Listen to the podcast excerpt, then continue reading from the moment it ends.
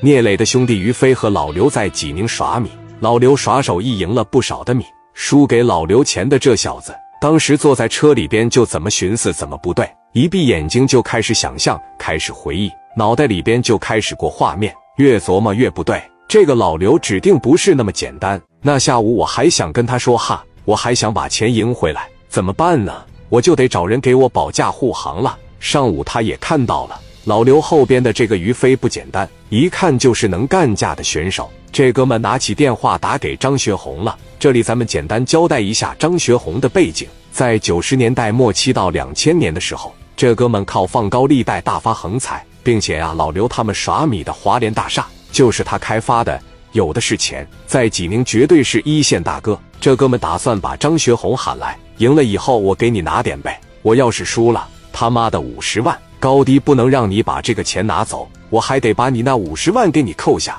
一个山东青岛的外地人，你能咋地？电话当时就拨给张学红了。张学红一接电话，喂，红哥，咋的了？有事啊？他妈的，我今天上局了，我这心里边真他妈别扭。怎么输钱了？那可不输钱了吗？输的他妈挺惨的，在咱的这个华联大厦，就你放的这个局，我怀疑来老千了，应该是从青岛过来。从哪过来的？从青岛过来的？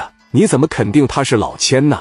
根据我多年赌博的经验吧，不玩活，点子绝对不能那么高。下午我打算跟他说哈一把，定的是五十万。如果这五十万我能赢回来的情况下，我回了本不说，我还能拿出点钱来孝敬孝敬你。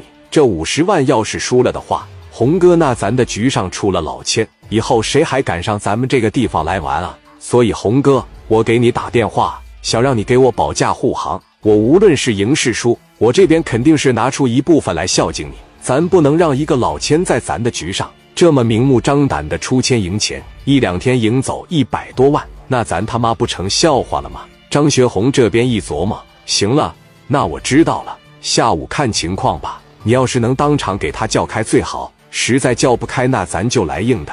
他们那边多少人？一共能有十六七个吧？操！就十六七个人，怕啥？行了，下午我准备四五十号兄弟，我就在赌场里边溜达。他们要是敢动他，我他妈就给他们开开皮。你看这个事要是整完，能给我拿多少钱呢？红哥，你这么的，无论赢也好，输也好，我拿出二十万来给到你。